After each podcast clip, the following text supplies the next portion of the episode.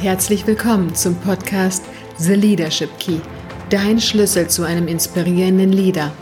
Erfahre hier, wie du Menschen emotional erreichen, begeistern und zum Handeln motivieren kannst. Ich bin Stefanie Schlüter und freue mich, dass du dabei bist. In der letzten Podcast-Folge, so triffst du die richtigen Entscheidungen, hast du rationale und intuitive Methoden kennengelernt, um zu einer für dich guten Entscheidung zu kommen, egal ob beruflich oder privat. In der heutigen 5 Minuten Führungsinspiration geht es um die erfolgreiche Umsetzung deiner Entscheidung. Denn nicht das Treffen der Entscheidung zählt zu den wichtigsten Managementaufgaben, sondern das erfolgreiche und nachhaltige Umsetzen der Entscheidung. Was nützt dir eine Entscheidung, wenn diese nicht zu einer Handlung führt? Oder kurzfristig in Aktionismus endet ohne langfristige Veränderung? Also, was kannst du tun, um deine Entscheidung auch erfolgreich umzusetzen? Mein erster Tipp ist, nutze die 72-Stunden-Regel. Wissenschaftliche Untersuchungen haben gezeigt, dass alle Ideen, Vorhaben und Handlungsabsichten, bei denen man nicht innerhalb von 72 Stunden nach dem Entschluss ins Handeln gekommen ist, in der Umsetzungsfähigkeit immer mehr abnehmen werden, bis schließlich nach 14 Tagen die Wahrscheinlichkeit der Umsetzung bei nur noch 1% liegt. Deswegen fang innerhalb von 72 Stunden an, deine Entscheidung umzusetzen.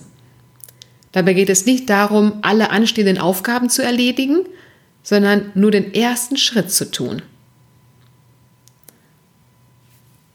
Der zweite Tipp ist, bestimme die einzelnen Handlungsschritte. Wenn du die Entscheidung getroffen hast, dann überlege, welche Handlungsschritte sind notwendig, um diese Entscheidung erfolgreich umzusetzen. Oder bei größeren Projekten starte mit dem Projektplan. Große Aufgaben schieben wir nämlich gerne vor uns her. Aber kleinere Aufgaben, die ich innerhalb von 30 Minuten erledigen kann, versprechen dem Gehirn eine schnelle Belohnung und motivieren uns daher eher, diese Aufgaben zu erledigen. Und wenn du die erste kleine Aufgabe erledigt hast, machst du Step by Step weiter. Nicht stehen bleiben, sondern in kleinen Schritten immer weitergehen. Ich muss dabei immer an Momo denken. Ich weiß nicht, ob du das Buch Momo von Michael Ende noch kennst. Das war in den 80er Jahren ein Bestseller. Es gab in dem Buch eine schöne Szene zwischen Momo und dem Straßenkehrer Beppo, an die ich jedes Mal denken muss, wenn ich vor einem großen Projekt oder Aufgabenpaket stehe. Beppo sagte zu Momo, Siehst du, Momo, es ist so. Manchmal hat man eine sehr lange Straße vor sich. Man denkt, die ist so schrecklich lang, das kann man niemals schaffen. Und dann fängt man an, sich zu beeilen. Und man eilt sich immer mehr. Jedes Mal, wenn man aufblickt, sieht man, dass es gar nicht weniger wird, was noch vor einem liegt. Und man strengt sich noch mehr an, man kriegt es mit der Angst. Und zum Schluss ist man ganz außer Puste und kann nicht mehr. Und die Straße liegt immer noch vor einem. So darf man es nicht machen. Man darf nie an die ganze Straße auf einmal denken, verstehst du? Man muss nur an den nächsten Schritt denken, an den nächsten Atemzug, an den nächsten Besenstrich. Und immer wieder nur an den nächsten. Dann macht es Freude, das ist wichtig. Dann macht man seine Sache gut. Und auf einmal merkt man, dass man Schritt für Schritt die ganze Straße gemacht hat. Man hat gar nicht gemerkt, wie, und man ist nicht außer Puste. Und so soll es sein.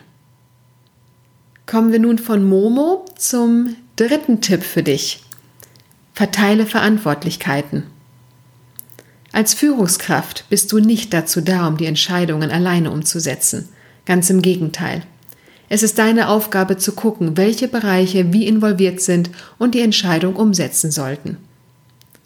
Verteile daher an andere die Aufgabenpakete mit notwendigen Entscheidungskompetenzen. Ich weiß, das fällt nicht leicht, wichtige Aufgaben anderen anzuvertrauen und Verantwortung zu übertragen. Aber du weißt auch, anders geht es nicht. Und nur wenn du die Verantwortung an jemand anderes überträgst, fühlt der andere sich auch wirklich verantwortlich für das Ergebnis und ist direkt mit einem ganz anderen Arbeitseinsatz dabei. Wichtig ist nur, dass du immer einzelne Personen verantwortlich machst für bestimmte Aufgabenpakete. Diese können sich dann gerne aus dem Team Unterstützung holen, aber mach nie ein Team für etwas verantwortlich.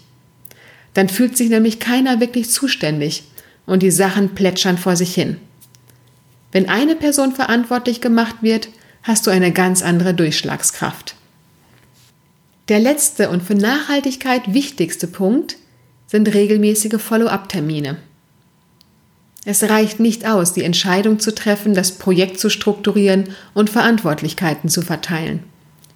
Jetzt kommen wir an den Punkt, der entscheidend ist.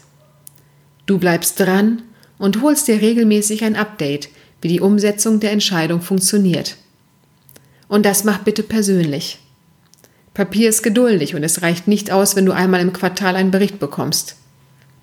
Sprich persönlich mit den Verantwortlichen. Lass die Ergebnisse und Zahlen zeigen und besprecht, was gut und weniger gut klappt bei der Umsetzung.